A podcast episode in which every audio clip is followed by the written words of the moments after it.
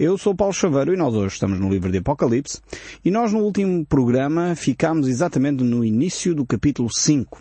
Nós vimos o livro com sete selos e realmente nós percebemos que há algumas interpretações, algumas sugestões para nós interpretarmos este, este símbolo que nós encontramos aqui, que é este livro uh, com sete selos. Alguns intérpretes das Escrituras consideram que este livro representa os juízos de Deus. No entanto, há outros uh, que entendem que este livro poderá simbolizar a aliança de Deus com o seu povo. Eu gostaria também de fazer uma sugestão sobre uma possibilidade de interpretação. Nós vamos perceber, eh, ao longo deste livro de Apocalipse, que há questões que são relativamente simples e claras de entender, há outras que são uh, mais complexas. Não tem uma explicação uh, direta e por isso há sempre uma possibilidade uh, diferente de interpretarmos esses símbolos. Não quer dizer que uma está errada e as outras é que são certas ou coisas desse género. São simplesmente homens de Deus que procuram efetivamente entender estes símbolos e trazer uma explicação razoável para uh, aquilo que se está a ver. Uh, como eu disse do início, uh, a interpretação do livro de Apocalipse em termos da sua, do seu, da sua estrutura é relativamente simples. No entanto, nós temos que entender uma série de símbolos que nos surgem aqui que nem sempre são fáceis de compreender, como é o caso deste rolo com sete selos. E neste caso, creio que este rolo simboliza a aliança que Deus vai fazer com a nação de Israel. Nós percebemos pelas Escrituras que Deus tinha uma aliança com a nação de Israel. Depois surge a Igreja, onde há uma aliança, toda ela especial, este período que nós chamamos de graça. E agora aqui no livro de Apocalipse eu creio sinceramente que estamos a encontrar uma nova aliança que Deus vai fazer com a nação de Israel. Ou podíamos dizer, o restabelecimento da aliança anterior. Se nós olharmos para o Velho Testamento, eh, por exemplo, o livro de Jeremias já falava deste aspecto, quando no capítulo 31, verso 33, ele diz, porque esta é a aliança que firmarei com a casa de Israel, ou seja, está a apontar para um futuro, para a restauração da nação de Israel, e Deus está a dizer que vai firmar uma nova aliança com a nação de Israel. Depois daqueles dias, diz o Senhor, na mente lhes imprimirei as minhas leis, também no coração lhes inscreverei, eu serei seu Deus e eles serão meu povo. Esta é uma referência, enfim, de várias outras referências que nós encontramos no Velho Testamento, de que Deus iria estabelecer uma aliança, uma nova aliança, podemos dizer assim, um, com o povo de Israel. Não é uma aliança igual à que Cristo estabeleceu, essa Cristo de facto estabelece uma aliança no seu sangue, é a aliança em que a Igreja está a viver, mas eh, depois da, da Igreja sair, ser arrebatada, como nós encontramos no capítulo 2 e 3 do livro do Apocalipse, depois do 4 já não encontramos a Igreja, percebemos que a Igreja é retirada para os céus, e a partir daí então Deus estabelece uma aliança. Este rolo aqui que nós encontramos no livro de Apocalipse simboliza isso. O apóstolo Paulo reforça esta ideia de que eh, haverá eh, uma aliança também com a nação de Israel, diz assim em Romanos capítulo 11, que é um capítulo 11 é, é um capítulo todo ele dedicado à restauração do, da nação de Israel como povo de Deus de novo neste período que será a grande tribulação, e diz assim este texto bíblico, e assim todo Israel será salvo, como está escrito, virá de Sião o libertador, e ele apartará de Jacó as impiedades. Esta é a minha aliança com eles, quando eu tirar os seus pecados. Ou seja, quando a, a nação de Israel voltar a ter um papel uh, preponderante na história, porque a igreja vai ser removida, portanto vai ser levada para os céus, nesse período então Deus estabelecerá uma aliança com a nação de Israel. Hebreus ainda reforça essa ideia no capítulo 10. Esta é a aliança que farei com eles depois daqueles dias, diz o Senhor. Porei no seu coração as minhas leis e sobre as suas mentes as inscreverei. Isto está é, o autor de Hebreus a citar Jeremias e depois reforça a partir do verso 17 dizendo eh, também de nenhum modo me lembrarei dos seus pecados e das suas iniquidades para sempre. Ora, onde há remissão destes, já não há oferta pelo pecado. Então temos aqui o autor de Hebreus a, a reforçar esta ideia de que Deus vai estabelecer de facto uma aliança com a nação de Israel. A antiga aliança que os judeus tinham, que Israel tinha, era uma aliança que era baseada uh, no cumprimento dos mandamentos. Ou seja, se eles obedecessem, recebiam a bênção, se eles desobedecessem, seriam então punidos por Deus. Este era o pacto que Deus tinha uh, com a nação de Israel, chamado Pacto de Bênção e Maldição, uh, e por isso o povo, e nós encontramos em muitas orações do povo de Israel, quando eles achavam uh, que tinham cumprido a lei, a exigirem de Deus, a pedirem a Deus, a clamarem a Deus que Ele lhes retribuísse, que Ele lhes devolvesse aquilo que tinha combinado, podemos dizer assim, que tinha acordado com a nação de Israel. Agora, só que uh, o facto é que a maioria das vezes o povo de Israel era prejudicado porque não conseguia alcançar os objetivos, não conseguia alcançar de facto o padrão de vida que tinha acordado com Deus. E por isso a maioria das vezes, eh, em vez de receber a bênção, não recebia. Deus, como queria alterar esse aspecto, trouxe então Jesus Cristo para que ele fizesse uma nova aliança. Uma aliança não mais baseada no nosso bom comportamento, mas uma aliança baseada no sangue de Jesus Cristo. E aqui é uma alteração substancial. Por isso, nós não devemos uh, exigir a Deus absolutamente nada. Não devemos uh, reivindicar absolutamente nada com Deus, porque ne, efetivamente aquilo que nós estamos a, a receber são uh, presentes imerecidos. E isso chamamos graça. Então os presentes que nós recebemos da parte de Deus não têm merecimento. Por isso não faz sentido nós exigirmos, nós reivindicarmos, porque na realidade estamos a, a, a, debaixo da bondade de Deus. E é este o período em que nós vivemos. Agora aqui encontramos no livro de Apocalipse, eh, de facto, esta, esta aliança, uma outra aliança que vai ser estabelecida eh, com Deus e com o povo de Israel. Esta aliança agora não depende mais da ação do homem, mas vai depender, mais uma vez, eh, da ação completa e exclusiva do próprio Deus. Não é como a aliança antiga, a aliança que foi estabelecida com Moisés, com base na lei. Não é eh, uma aliança eh, baseada sequer no bom comportamento do homem, mas é uma aliança que é baseada na autoridade e no poder de Deus. Nós podemos encontrar isso agora no livro do Apocalipse, capítulo 5. Vamos ver o verso 2 daqui em diante, onde uh, vamos de facto ver eh, este, estes episódios aqui, estes cenários aqui que estão a ser transmitidos para o apóstolo João, que está diante destes cenários e ele vai relatar e vai escrever aquilo que ele está a ver. Diz assim o texto bíblico, aliás começa por essa expressão, vi também um anjo forte. Uh, João está a presenciar estes cenários. É como se ele estivesse uh, presente nestes acontecimentos. É como se ele tivesse realmente ter, ter sido levado até aos céus e ali estava a presenciar todos estes fenómenos. Portanto, era, ele estava a ver efetivamente as coisas que estavam a ocorrer. Estava a ser testemunha uh, em primeira mão destes acontecimentos, ainda que estes acontecimentos serão acontecimentos futuros. Deus está a apresentar uh, a ele uh, estes acontecimentos. Vi também então um anjo forte que proclamava em grande voz quem é digno de abrir o livro e de lhe desatar os selos. Esta claramente é uma pergunta de retórica. Eh, o anjo sabia perfeitamente quem poderia fazer isto. Mas, na realidade, isto é para levar João a entender, uh, e, nós, uh, consequentemente, uh, homens também, que estamos no mesmo patamar que João, a perceber que não há homem algum, não há instituição alguma que possa efetivamente resolver o problema do homem. Estamos diante deste cenário, há um anjo forte, como João descreve aqui, um anjo com autoridade, que proclama quem pode efetivamente abrir este, estes selos, quem pode efetivamente ter acesso a este rolo, a este livro, aquilo que está efetivamente escrito neste livro. Uh, e no fundo é, é para levar o homem a entender a sua incapacidade diante daquilo que Deus uh, se propõe fazer.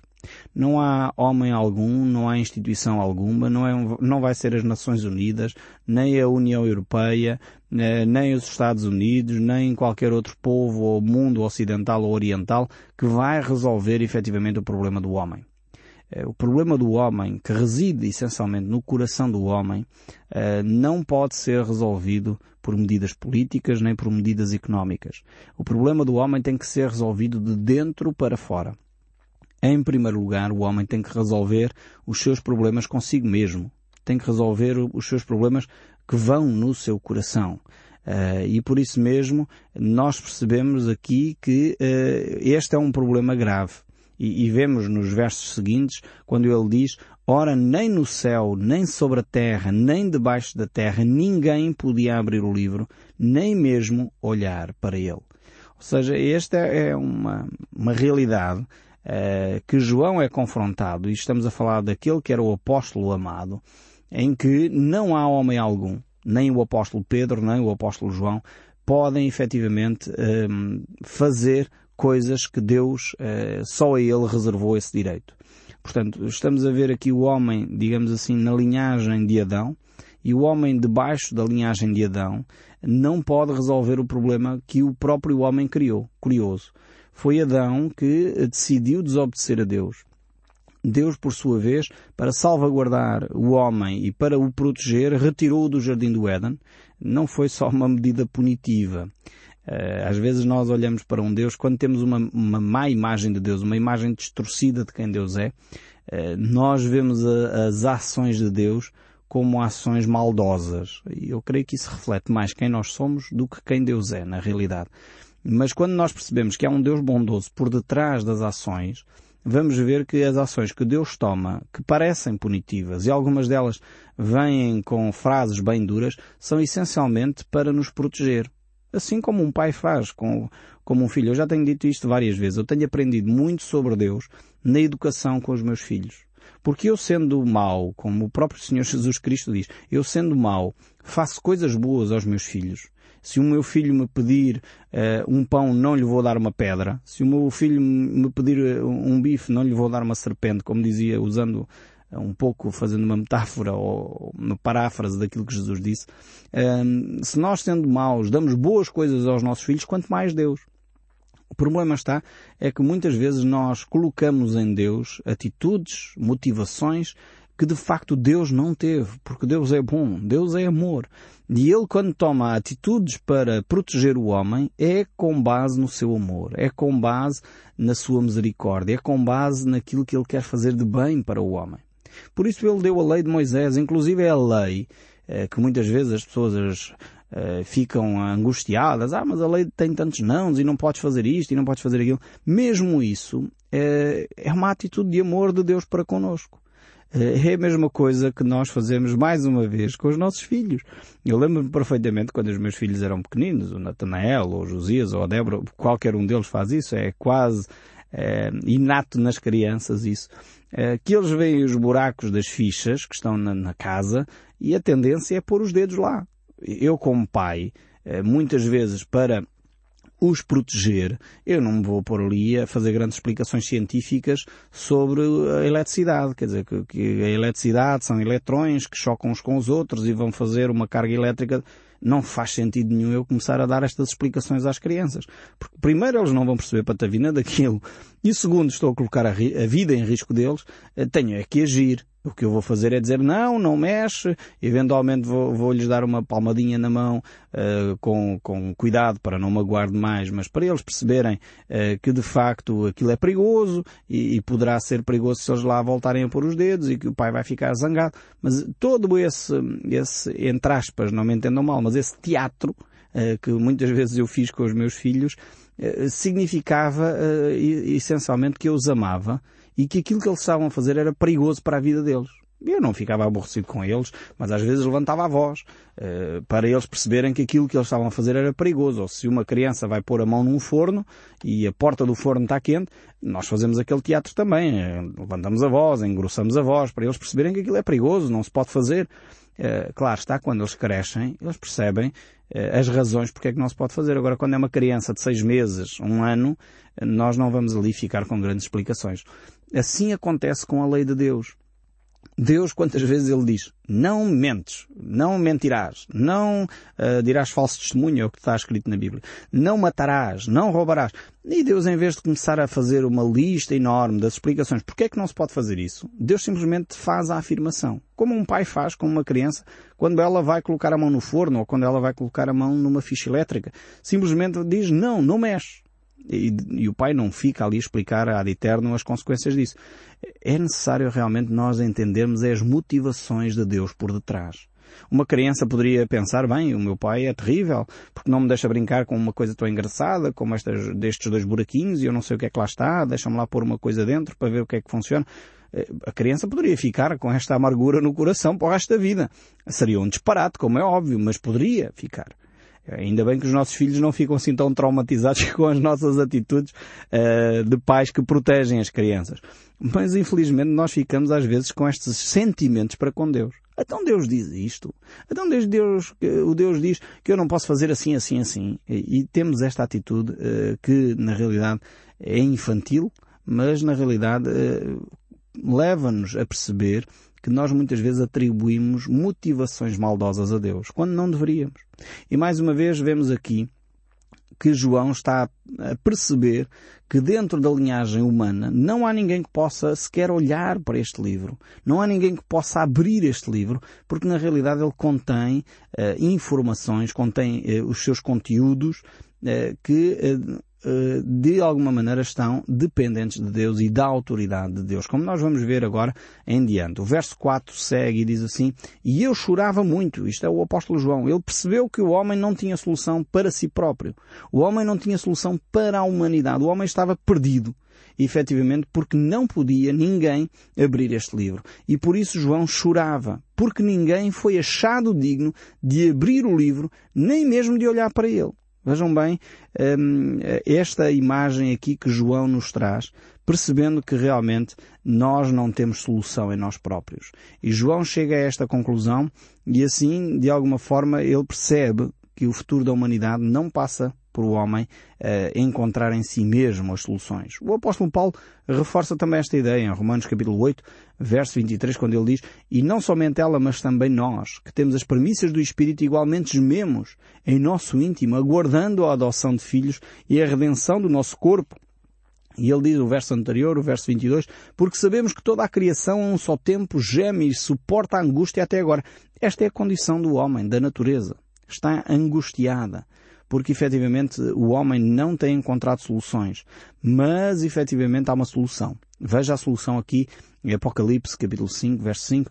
Todavia um dos anciãos me disse, não chores. Eis que da tribo de Judá, a raiz de Davi, venceu para abrir o livro e os sete selos. Vemos aqui Jesus uh, claramente a ser chamado a este cenário. Jesus é realmente este, uh, este uh, ser que tem toda a autoridade. Ele realmente tinha dado aos seus uh, apóstolos uh, a possibilidade de conhecerem, aliás ele diz em João 15, 15, que ele não mais os chamaria servos, mas chamaria amigos, porque os servos não sabem o que faz o seu Senhor, mas os amigos sabem e ouvem aquilo que Deus tinha revelado, mas na realidade este aspecto aqui não poderia ser passado aos apóstolos. Era exclusivo de Jesus, deste leão da tribo de Judá. E isso temos que, para entender que é Jesus, voltar ao livro do Gênesis, capítulo 49, no verso 9, onde vemos que Judá é é considerado leãozinho uh, e de facto nesta, nesta profecia aqui deixada a Judá percebemos que então ele é este leão da tribo de Judá e Jesus assume esse papel. Assim como também ele é a raiz de Davi. A promessa que Deus faz a Davi, lá em 2 Samuel capítulo 7, onde vemos que o seu trono seria firmado para sempre. Eh, é esta raiz de Davi. Jesus Cristo assume este papel. E vemos então que ele é quem tem toda a autoridade. E o verso 6 aqui do capítulo 5 diz, Então vi no meio do trono e dos quatro seres viventes e entre os anciãos de pé um cordeiro como tendo sido morto. Ele tinha sete chifres, bem como sete olhos, que são os sete Espíritos de Deus enviados por toda a terra. Vimos aqui então Jesus Cristo, mais uma vez, e estamos a, a trabalhar com símbolos. Uh, João uh, descreve, por um lado, este leão da tribo de Judá, vemos que descreve um, ehm, Jesus como a raiz de Davi, agora descreve Jesus como o cordeiro. Uh, e são tudo símbolos que, que, estão familiarizados com Jesus. Por exemplo, quando João Batista vê Jesus pela primeira vez, ele diz logo, eis o cordeiro de Deus que tira o pecado do mundo. Uh, e efetivamente uh, nós percebemos, e mais tarde nos Evangelhos vemos que Jesus Cristo foi levado ao matador como um cordeiro mudo, e da sua boca não saíram palavras, não abriu a sua boca. Então Jesus é claramente identificado com este cordeiro e aqui os sete chifres representam a autoridade, como nós encontramos no livro de Daniel capítulo 7 e nós não temos tempo de, de ir lá a este texto, mas poderão ler em casa Daniel capítulo 7 e sempre este, estes chifres aqui representam a autoridade, representam poder podemos ver que Cristo Jesus, este Cordeiro de Deus, é o Deus Todo-Poderoso, é o Deus Omnipotente. E depois temos os sete olhos que representam a omnisciência de Deus. Ou seja, Ele está em todo o lado. Ele pode estar presente e tem todo o conhecimento. Então verificamos aqui estes aspectos interessantíssimos acerca da pessoa de Jesus Cristo e podemos ver que nesta profecia do Apocalipse eh, casamos, digamos assim, eh, eh, as duas, as duas fases da vida de Jesus, em que ele veio como cordeiro e ao mesmo tempo a fase em que ele virá como leão, a segunda vinda de Cristo e a primeira vinda de Cristo. Enquanto leão ele vem com majestade, enquanto cordeiro ele vem com humildade. Enquanto leão ele fala-nos sobre soberania, enquanto cordeiro ele fala-nos de salvação. Enquanto leão, Jesus Cristo é apontado como juiz e enquanto cordeiro ele é o juízo. Como leão nós vemos que fala do governo de Deus, como cordeiro ele fala-nos da graça de Deus. Então temos aqui estes aspectos interessantíssimos que só Jesus pode abrir. Verso 7 ainda diz, Veio, pois, e tomou o livro na mão direita daquele que estava sentado no trono, e quando tomou o livro, os quatro seres viventes e os vinte e quatro anciãos prostraram-se diante do cordeiro, tendo cada um deles uma harpa, taças de ouro cheias de incenso, que são as orações dos santos. Temos aqui a descrição da igreja que adora a Deus. E entoavam, verso 9, um novo cântico dizendo, Digno és de tomar o livro e de abrir os selos, porque foste morto e com o teu sangue compraste para Deus os que procedem de todas as tribos, língua, povo e nação e para o nosso Deus os constituíste reino e sacerdotes e reinarão sobre a terra. Temos aqui esta tremenda descrição uh, da autoridade que Jesus Cristo vai ter. E vemos ainda mais para a frente como Jesus Cristo tem eh, esta adoração, merece esta adoração, esta honra, glória e domínio seja dada então pelos séculos dos séculos. E os quatro seres viventes, verso 14, respondiam Amém. Também os anciãos prostraram-se e adoraram. Vemos realmente Jesus Cristo que merece toda a honra e glória a receber, finalmente, toda a honra e glória. E eu espero sinceramente que o som deste livro continue a falar consigo, mesmo depois de desligar o seu rádio. Deus o abençoe ricamente e até ao próximo programa.